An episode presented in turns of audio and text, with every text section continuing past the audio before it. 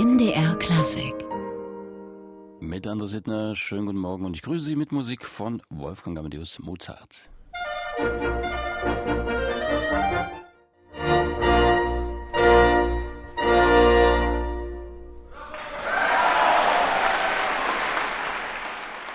da gab es Beifall für die Mitglieder des Santa Fe Chamber Orchestras, des Kammermusikensembles des Santa Fe Kammermusikfestivals unter der Leitung in diesem Falle von Alan Gilbert. Und Alan Gilbert gestern und vorgestern war er im Gewandhaus zu erleben. Auch heute ist es nochmal heute Nachmittag mit einem Konzert für Kinder und Jugendliche zusammen mit dem Moderator Malte Arcona. Alan Gilbert, langjähriger Chef der New Yorker Philharmoniker und neuer Chef des Elbphilharmonieorchesters Hamburg.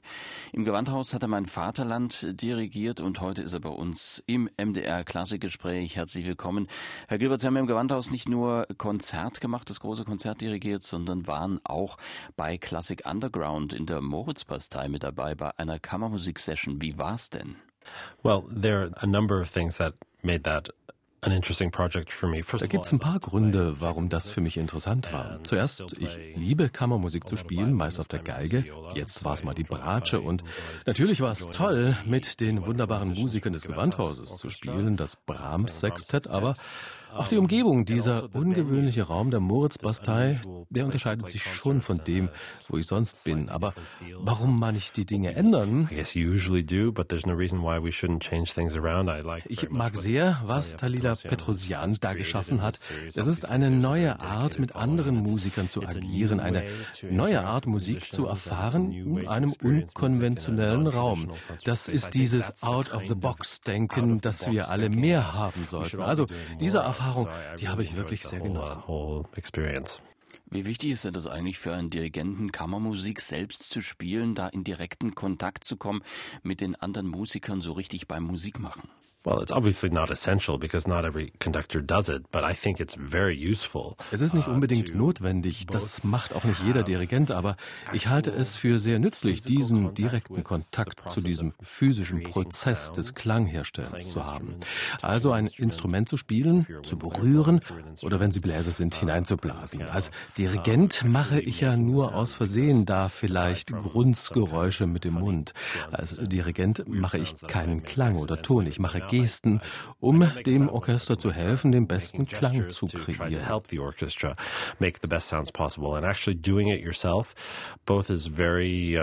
Selbst zu spielen ist eine gute Erinnerung daran, was alle vor dir die ganze Zeit machen. Und es macht dich ernsthaft, weil du direkt verantwortlich bist für das, was letztendlich rauskommt.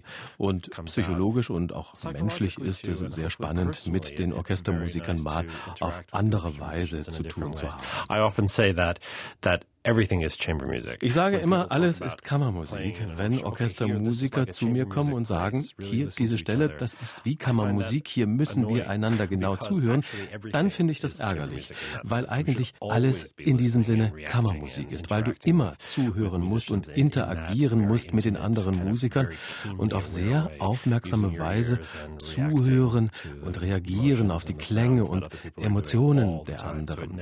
Das ist bei der Kammermusik so und im im Orchester auch.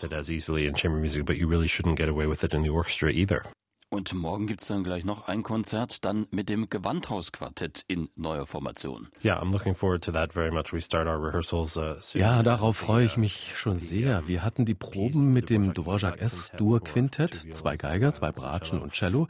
Das ist ein Meisterwerk, das ich immer gern mal gespielt habe über die Jahre und es ist toll, mit dieser illustren Gruppe zu spielen.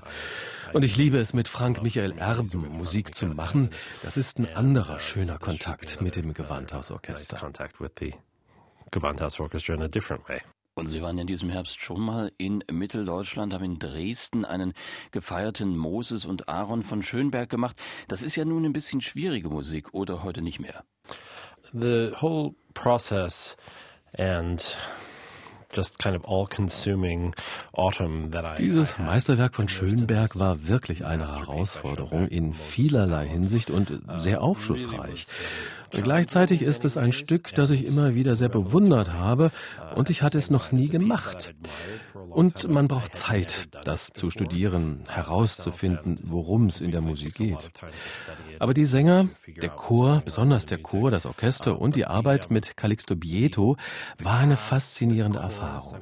Alles kam schließlich wunderbar zusammen und die Zusammenarbeit war toll. Calixto Bieto was was was a was a fascinating thrill.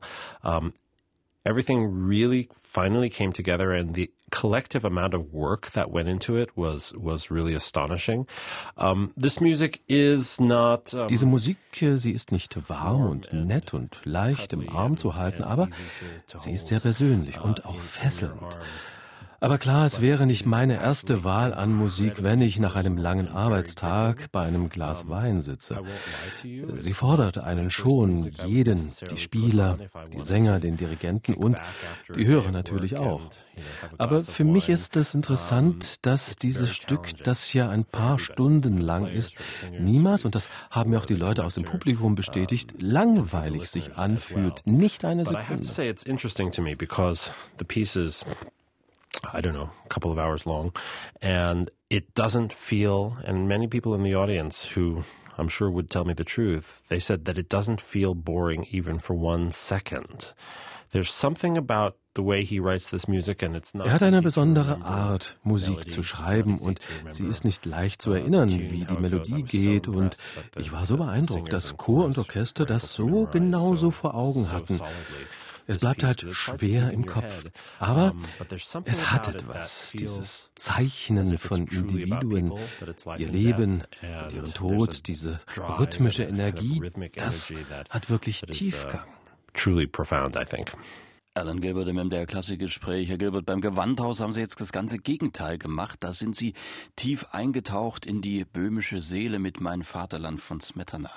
Well, it's a piece that I've loved for years. It's just such evocative, beautiful, expressive, powerful music. It has such a Das ist ein Stück, das ich schon immer geliebt habe. So klanggewaltig, so wunderschön und ausdrucksstark, kraftvolle Musik und es hat äh, diese bestimmte Würze und Charakter und wir als Interpreten müssen vor allem diesen Geist des Stückes einfangen, dieses Gefühl von Freude, von kollektiver Emotion, auch gemeinsames Leiden.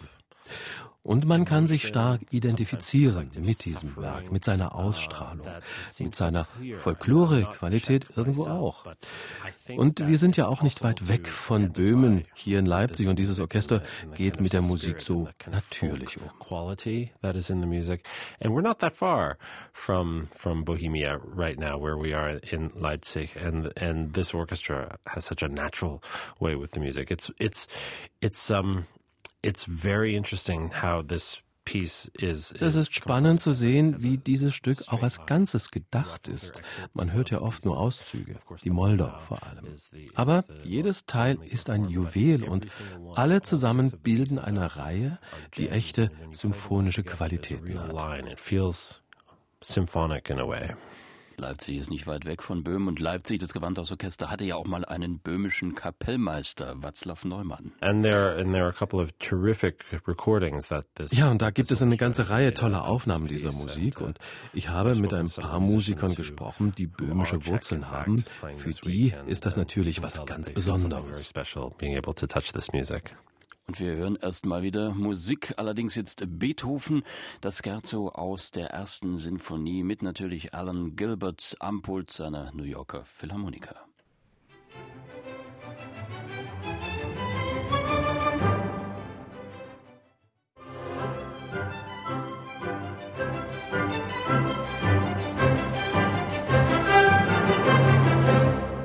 Das Minute aus der Sinfonie Nummer 1 C-Dur Opus 21 von Ludwig van Beethoven. Alan Gilbert dirigierte hier seine New Yorker Philharmoniker. Bis vor etwas mehr als einem Jahr war er Chef in New York. Mittlerweile neuer Chef der Elbphilharmonie, des Elbphilharmonieorchesters Hamburg des NDR und Alan Gilbert gerade zu Leipzig, in, gerade in Leipzig zu Gast beim Gewandhausorchester und heute bei uns im MDR Klassikgespräch. Herr Gilbert, Sie stammen ja aus einer musikalischen Familie. Beide Eltern sind Musiker, beide Geiger. Kann man da eigentlich vermeiden, selbst dann auch Musiker zu werden? well, my sister and I, which it's just two of us, we both did in fact become musicians. Meine Schwester und ich sind ja beide Musiker geworden. So würde ich hier sagen, die Antwort ist nein. Aber es ist immer spannend mit Kindern natürlich, weil man nie weiß, was die machen werden, was die inspiriert. Es ist wahr, da war viel Musik in unserem Haus, so wie wir heute unseren Kindern viel Musik anbieten. Ich weiß nicht, ob meine Kinder Musiker werden. Ich kann nicht sagen, klar werden die Musiker. Ich bin mir da nicht sicher. People say, oh, well, obviously they'll become musicians. I don't, I'm not sure about that. Um, and I think it could have gone another way. Bei mir hätte es auch anders kommen können. Meine Eltern haben bei mir auch andere Interessen gefördert. Ich hätte mir mal vorstellen können, Arzt zu werden. Ein Freund von mir war Chirurg und ich habe da mal eine Zeit ausgeholfen. War faszinierend und letztendlich, wenn ich zurückblicke, bin ich eigentlich glücklich, dass es da für mich eigentlich nichts groß zu wählen gab. Aber unsere Eltern haben für uns alles offen gehalten.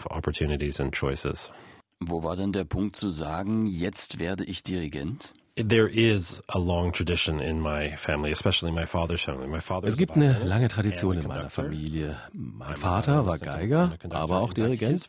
Ich bin Geiger also und Dirigent und sein Vater, mein Großvater, war auch Geiger und Dirigent. Äh, so ist es eigentlich nicht verwunderlich, äh, dass ich da interessiert war, auch als meine Eltern uns in Bewegungs- und Tanzklassen steckten oder uns den Jazz zeigten oder die Shakespeare Company, wie sie spielte, Julius Caesar und so weiter. Julius Caesar or whatever.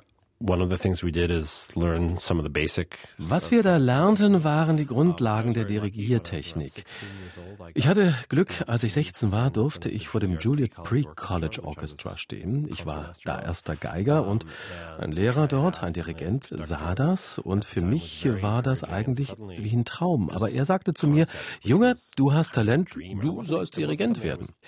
Und von da an war diese Idee fix und ich sagte, ja, das könnte möglich sein. Und von da an sah ich mir auch genau den Dirigenten der New Yorker Philharmoniker an. Bis dahin eine geradezu mystische Figur und ich konnte mir nicht vorstellen, dass es da eine Linie gab von mir zu dem Platz von ihm. And just hearing this teacher, this conductor und als dieser Lehrer, dieser Dirigent zu mir sagte, du hast Talent, du könntest Dirigent werden, da war das erstmal ein Schock. Ich habe mich aber immer daran erinnert. An der Harvard habe ich Studentenmusiker dirigiert und so kam eins zum anderen. Die Violine, die habe ich immer weiter gespielt, aber ich hatte dann viel zu tun mit Studentenensembles, hatte also immer Gelegenheit zu dirigieren und irgendwann bekam das die Überhand. Und Sie hatten die Interessen und die Bildung schon angesprochen. Wie wichtig ist denn Bildung fürs Musikersein? I think it's it's extremely important. Again, sehr wichtig und ja, nicht 100 Prozent notwendig, aber je erfüllter und reicher man ist als Persönlichkeit und je mehr Erfahrungen man hat im Leben, umso mehr gibt es natürlich auszudrücken. Musik ist Geschichten erzählen. und je mehr Fantasie jemand hat, umso interessanter wird die Geschichte. Ich habe am College Literatur studiert, ich habe Gedichte in Sprachklassen gelernt und die Art von Rhythmus in der Sprache ist sehr eng verbunden mit dem in der Musik that is in language, I think, is very connected to music. You see that very much in the in the Smetana that we're playing now. This, this kind das sieht man zum Beispiel hier beim Smetana. Das natürliche Idiom der Sprache scheint auch in der Musik auf. Ich denke, man muss nicht das kleinste Detail über ein Stück wissen, um es aufzuführen, aber es kann helfen, Bescheid zu wissen über die Geschichte und den kulturellen Hintergrund. Und ich glaube, es ist kein Zufall, dass einige der interessantesten Musiker auch die belesensten sind, die ich kenne. Ich glaube, das kommt zusammen, die Neugier auf andere Künste und ein gutes Musikmachen. Alan Gilbert. Im MDR Klassikgespräch, Herr Gilbert, Ihr erster echter Chefposten, das war Stockholm. Das ist oder war, glaube ich, ein sehr wichtiger Ort für Sie. Stockholm is still an important place for me because I live there now. Stockholm ist immer noch ein wichtiger Ort für mich, weil ich da wohne. Meine Frau ist Schwedin. Ich traf sie dort, als ich Chefdirigent der Stockholmer Philharmonie war. Das war mein erster großer Posten. Ich habe da viel gelernt. Wir hatten zusammen eine schöne Zeit da. Ich habe sicher jede Menge Fehler gemacht, aber diese Schule brachte mich dann in New York in eine ganz andere Situation. Diesen Prozess durchzumachen, sowohl als administrativer Leiter wie auch als künstlerischer, solche Sachen wie Dienstpläne und personelle Fragen.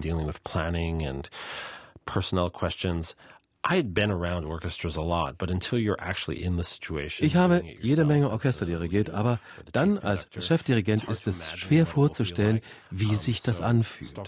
Und die Stockholmer sind ein Orchester, das mir viel gegeben hat. Ich habe immer noch starke Bindungen dorthin, bin Ehrendirigent und versuche jede Saison dort zu sein, wenn es geht. Das ist ein tolles Orchester und es spielte eine wichtige Rolle bei meiner Entwicklung. Und Sie waren nicht nur in Stockholm Chef, sondern auch beim Santa Fe Kammermusik Festival, das wir am Anfang schon erwähnt hatten, und auch in Hamburg beim NDR Sinfonieorchester erster Gastdirigent. Mit denen waren Sie auch auf Tour und das alles irgendwie gleichzeitig. Wie schafft man denn sowas? It's difficult, uh, and I think it becomes even more difficult when you have a family. Es ist schwierig und es wird noch schwieriger, wenn Sie Familie haben. Ich bin natürlich glücklich, an so vielen Orten der Welt dirigieren zu dürfen. Aber manchmal sollte ich mehr Nein sagen, öfter mal. Letztes und dieses Jahr, seit ich von den New Yorker Philharmonikern weg bin, mal abgesehen von einem Rosenkavalier an der Königlichen Oper in Stockholm, war alles, was ich gemacht habe, weit weg von zu Hause, weil ich keine feste Stellung hatte. Everything I've done has been away from home by definition because I don't have a position.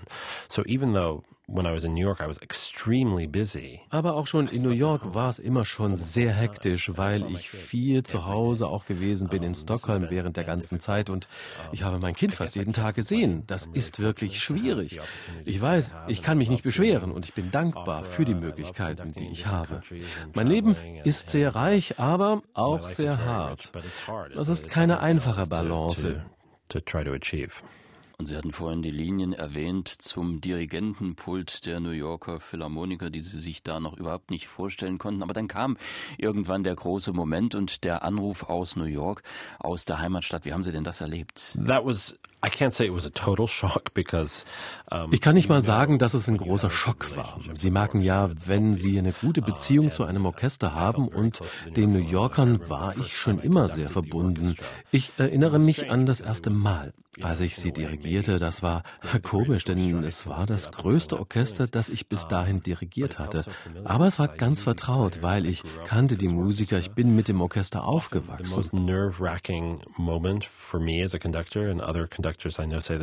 Das Nervenaufreibendste für mich andere Dirigenten sagen das auch, ist immer die erste Probe mit einem neuen Orchester. Und die erste Probe mit den New Yorkern war auch das erste Mal, dass ich sie dirigierte. Ich hoffte, dass ich es gut mache, weil ich das meiner Mutter nicht antun wollte, die im Orchester saß. Ich kannte all die Musiker und wollte, dass sie mich mögen. Und als das gut ging, war das so ein Durchmarsch für mich und ich war ganz stolz, dass ich es geschafft hatte, dieses unglaubliche Orchester zu dirigieren, mit dem ich aufgewachsen war. Um, I never dreamed about becoming music director of the New York Philharmonic. Ich hatte nie auch nur geträumt, Musikdirektor der New Yorker Philharmoniker zu werden. Ich hatte da nie irgendwelches Denken oder Energie auf diesen Gedanken verschwendet. Sie können eine solche Position nicht planen. Selbst wenn Sie ganz oben im Geschäft sind, können Sie nicht erwarten, okay, ich werde jetzt Musikdirektor der New Yorker Philharmoniker. Das wird so nicht passieren. Das verlief bei mir ganz natürlich. Sie fragten mich einfach und ein Traum wurde wahr, einer, den ich nie geträumt hatte. Und das war toll. Ich konnte Entscheidungen treffen, die die Musiklandschaft in New York City beeinflussten, einer Stadt, die so reich an Kultur ist. Und die Leute merkten das, dass sich die Stadt anders anfühlte und ich bin glücklich, diese Chance gehabt zu haben. Und Sie haben schon gesagt, als Sie anfingen, da spielte Ihre Mutter noch mit im Orchester, langjährige Geigerin bei den New Yorker Philharmonikern. Das ist ja auch eine bemerkenswerte Konstellation. Ja, zuerst wollte ich das einfach ignorieren, aber ich wusste natürlich, dass sie da sitzt. Aber sie kam nicht nach der Probe, das hast du zu langsam gemacht oder das war falsch. Sie kam eher so, äh, du weißt, dass dein Hemd nicht richtig zugeknöpft war und am Ärmel war eine große Fussel. Das war toll und ich war glücklich. Sie hörte auf, nachdem ich vier Jahre da war und sie hat bis zum Ende toll gespielt. Und ich hätte ihr gesagt, gesagt, wenn was mit ihrem Spiel nicht gestimmt hätte. Es war mein Job, ihr das zu sagen. Das ist nie schön für andere und für mich auch nicht. Aber das war nie so. Sie spielte bis zum Schluss großartig. But she played well until the end and uh, she she went out on her own terms and uh, Und nachdem ich ein paar Wochen beim Orchester war, hatte ich tatsächlich vergessen, dass sie da saß. Also nicht, dass sie da saß, aber das war nicht mehr wichtig in meinem Kopf. Ich hatte andere Dinge zu tun.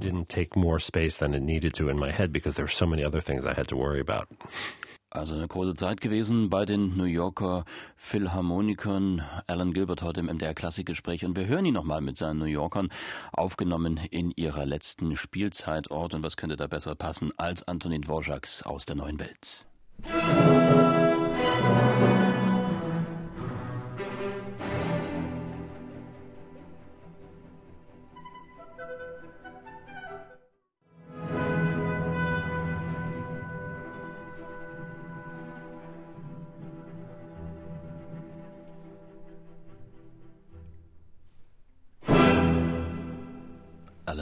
Gilbert und seine New Yorker Philharmoniker. Eine Aufnahme aus ihrer letzten gemeinsamen Spielzeit 2017 aufgenommen.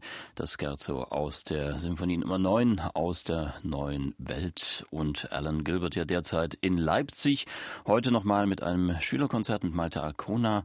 Heute Nachmittag in Auszügen aus Smetanas Mein Vaterland. Morgen 18 Uhr mit dem etwas umformierten Gewandhausquartett im Quintett zu erleben. Und heute bei uns im MDR Klassikgespräch. Herr Gilbert, die New Yorker haben wir gerade gehört, die New Yorker Philharmoniker. Sie waren ja eigentlich der erste echte New Yorker auch als Chef am Pult. Auch das war ja eine Novität. Yeah, I think that um, orchestras uh, kind of everywhere um, don't limit their Orchester überall beschränken sich ja nicht nur auf eine Stadt oder so bei der Suche nach einem musikalischen Leiter. Gerade heute, wo die Welt immer kleiner wird und es leicht ist zu reisen und Menschen globale Karrieren haben, da ist es nicht so wichtig, glaube ich, wo Leute herkommen. Da kommt es mehr darauf an, ob die Chemie mit dem Orchester stimmt oder ob sie was Neues mitbringen können in die Stadt, wo sie arbeiten. Da war es für mich als New Yorker natürlich toll, an dieses Orchestra meiner Heimatstadt zu kommen. Das war schon unglaublich. Mine. That was uh, that was kind of amazing. Und jetzt beginnt ein neues Abenteuer, sozusagen das Elbphilharmonieorchester des NDR, einst NDR Sinfonieorchester, jetzt Hausorchester in der Elbphilharmonie in Hamburg. Eine spannende Geschichte in diesem spektakulären Konzertsaal. The Elbphilharmonie is one of those true architectural icons that die Elbphilharmonie ist eine dieser architektonischen Ikonen, die eine Stadt komplett verändern können, in der sie stehen. Als diese Konzerthalle eröffnete, wurde Hamburg ein anderer Ort. Viel aufregender, als musikalisches Reiseziel, als musikalisches Zentrum. Hamburg hat eine lange Musikgeschichte. Bisher kamen Orchester aber eher zufällig hierher. Nun ist es ein Muss für jedes Orchester auf der Tour. Hamburg now it's a must stop for almost any touring orchestra, certainly in this in this part of the world. And um, drumherum um den Saal passiert ja kulturell auch viel. Es ist so schwer, Karten zu bekommen, immer ausverkauft.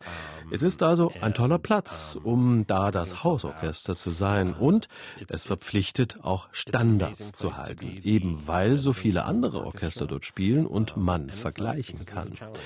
Das ist ein bisschen Druck, aber das mag ich, dass wir immer jeden Abend so gut spielen müssen, wie wir nur können. Kind of pressure, but I, I, I like that. I like the I like the spotlight like that forces us to to to play as well as we can every single night. And the orchestra and I have a das Orchester und ich haben eine großartige Geschichte zusammen. Wir haben viele Jahre zusammengearbeitet. Ich habe sie zum ersten Mal 2001 dirigiert, dann als erster Gastdirigent für lange Zeit. Aber das jetzt ist ein frischer Start und ich bin begeistert, wie frisch es sich tatsächlich anfühlt, auch wenn ich manche Musiker seit 20 Jahren kenne. Sie haben schon mehrfach im neuen Saal gespielt, unter anderem Maler. Wie klingt denn der Saal aus Ihrer Sicht? The acoustics of the hall are Uh, die Akustik des Saales ist so, dass nichts verloren geht. Sie können ganz weich und leise spielen oder total laut. Das geht alles mit kleinem Ensemble, mit großem Orchester. Und wie ich schon gesagt habe, alles verkauft sich da im Moment bestens, egal welches Programm. Das gibt die Chance, mal neu aufs Repertoire zu schauen, neue Kombinationen oder Formate zu bringen. Ich denke, die Aufgabe jetzt ist, eine Verbindung zu schaffen mit dem Publikum in der Stadt, in der man wirkt als Orchester. Das ist also jetzt zu tun. You, you live and operate as an orchestra. And so that's what we have to do because we can't count on this, call it honeymoon period lasting. Wir können ja nicht darauf zählen, dass diese Flitterwochen sozusagen ewig dauern. Es ist die seltene Chance, die Begeisterung im Moment zu nutzen, die immer noch groß ist, auch zwei Jahre nach der Eröffnung des Saals, um zu sehen, ob wir nicht neue Brücken bauen und neues Publikum begeistern können. we're never going to turn our backs on the wir werden nie dem klassischen Repertoire den Rücken zukehren. Die Elbphilharmonie hat eine große Tradition mit Bruckner und Brahms, ist weltberühmt für das, was Günter Wandt hier getan hat und Christoph von Dohnanyi und die anderen illustren Vorgänger, die ich hatte. Aber es ist auch die Chance, neue Projekte anzuschieben. Ich will Grand Macabre machen von Ligeti. Das kommt im Frühjahr auf die Bühne im Saal. Wo wir den Platz ums Orchester herum nutzen, um die Barrieren zwischen den Künstlern und dem Publikum zu durchbrechen. Das wird ein aufregendes Projekt, wie viele andere, über die wir besser in Zukunft reden. Uh, and many other things that uh, I'll be able to discuss more specifically in the future. Trotzdem hat der Saal ja vielleicht auch schon aufgrund der Preise irgendwas Elitäres. Äh, ist denn dieses traditionelle Konzertwesen eigentlich insgesamt noch zeitgemäß? I think the traditional concert format is perfect. Ich finde, das traditionelle Konzertformat ist perfekt. Da ist nichts falsch dran, dass Leute eine Karte kaufen, sich ins Publikum setzen und Stücke hören, die seit 200 Jahren populär sind. Es ist eine Art, ins Konzert zu gehen. Sie erhebt die Kunst und macht sie zu etwas Besonderem, Spirituellem. Aber wenn es steif, einförmig und uninspiriert wird, dann wird's gefährlich. And stuffy and stiff and uninspired and kind of habitual, that's dangerous. And there's no reason why Es besteht kein Grund, sich fein anzuziehen, um Musik zu hören. Man kann Shorts und T-Shirts tragen und ein kraftvolles musikalisches Erlebnis haben. Dazu braucht es nicht Anzug oder Krawatte. Das ist ein übertriebenes Beispiel, aber man kann auf vielen Wegen diese Barrieren durchbrechen, um näher zum Publikum zu kommen. Man kann Kunstformen kombinieren, zum Beispiel Gedichte in das Programm einbauen oder eine Jazz-Kombo spielt ein Stück. Da gibt es keine Grenzen. Man muss experimentieren. Die Menschen sind offen für sowas. Es ist nur eine Reflexion der Zeit, dass es möglich ist, Dinge zu kombinieren. Wenn Sie im Internet surfen, sind Sie in Sekunden von einer Sache bei der nächsten, ohne dass das die Kontinuität Ihres Lebens verändert. Also man muss sich bewusst werden, wie man Konzerte macht und wo. to both the concert flow, but also where concerts happen. Alan Gilbert, Sie sind ja nun ein Kosmopolit. Sie reisen gern, haben Sie gesagt. Nun erleben wir ja gerade eine Zeit, in der das Verbindende ja eher zurückgedrängt wird, in der Grenzen wieder betont, Aus- und Abgrenzung eingeführt werden, Egoismus und Kleingeist regieren. Wie erleben Sie denn das als Künstler? It's a es ist eine komplizierte Zeit und ich denke, ich bin nicht der Einzige, der überrascht ist, wie schnell Dinge, die wir für selbstverständlich hielten, vor unseren Augen zerbröseln. Wenn wir 10 oder 15 Jahre oder mehr zurückblicken, da sah es so aus, als ob die Dinge sich gut entwickelten. Wir begannen, einander besser zu verstehen, die Geister der Vergangenheit waren verflogen, Grenzen öffneten sich. Es sah so aus, als ginge es in die richtige Richtung. You know, the things started to seem as if they're going in the right direction and rather abruptly, although now we realize looking back that we should have seen the signs Heute, wenn wir zurückblicken, hätten wir die Zeichen uh, sehen sollen. Wie Sie sagten, die Menschen beginnen wieder sich abzugrenzen und Unterschiede zu betonen statt Gemeinsamkeiten und bestehen auf einer nationalistischen und rassistischen Identität, die bedeutungslos ist. Wenn Sie in die Menschen schauen, finden Sie überall die gleichen und die Idee, wir gegen die, ist nicht nur falsch, denke ich, sondern gefährlich, weil da so viel gefährliche Kraft drin steckt und die Lust zur Zerstörung. Wir beginnen gerade gefährliche Kämpfe, die sehr schlecht für die Welt enden können. unleashed possibility for destruction that if we start to have senseless fights, it could really go badly for the world. Um, I said I'm pessimistic, but also ich bin pessimistisch, aber auch idealistisch, weil ich denke, da gibt es eine gemeinsame Art von Humanität in uns allen. Ich denke, Musik ist einer der klarsten Ausdrücke dafür. Ich denke, Musik ist die internationalste Sprache. Das ist das alte Klischee, aber eine der wahrsten Aussagen. Man kann das beobachten. Ich erinnere mich noch, als die New Yorker Philharmoniker mal in Pyongyang spielten. Ich war da nicht mit, das dirigierte Lorin Marcel und ich sah es live am Flughafen im Fernsehen bei CNN auf dem Frankfurter Flughafen. Werde ich nie vergessen. Die spielten Arirang, ein koreanisches Volkslied, das im Süden wie im Norden gesungen wird. Und dann sah man diese starren Gesichter der Nordkoreaner, die sich bemühten, keine Regung zu zeigen. Und da sah man die vielen Tränen in den vielen Augen. Austere and severe and not showing any obvious emotion. You could see many tears in many eyes. And this was the New York Philharmonic. Das waren die New Yorker Philharmoniker, ein amerikanisches Orchester, die da spielten, ein koreanisches Volkslied auf eine Art, die sofort mit den Menschen verband. Und plötzlich war Wärme in dem Saal. Man sah Lächeln, echtes Lächeln und das war ein großer Moment. Natürlich war das im Hinblick auf Nordkorea nur ein Tropfen auf den heißen Stein und man könnte sagen, das brachte ja nichts. Aber ich denke, Musik ist eine Art von Kommunikation, die viel direkter als andere die Menschen an ihre Verbindungen und ihre gemeinsame Humanität erinnern kann. Ich bin da sehr optimistisch im Hinblick darauf, was Musik tun kann, um die Welt zu einem besseren Ort zu machen. I'm very optimistic for what music can do to to uh, hopefully make the world a better place. Alan Gilbert heute bei uns im MDR Klassikgespräch. Herr Gilbert, herzlichen Dank und das Gespräch gibt's wie immer dann auch auf unserer Website MDR Klassik zu finden. Und das war der Morgen hier bei MDR Klassik. Ich bin André Sittner, sage danke fürs Zuhören, tschüss und ein schönes Wochenende.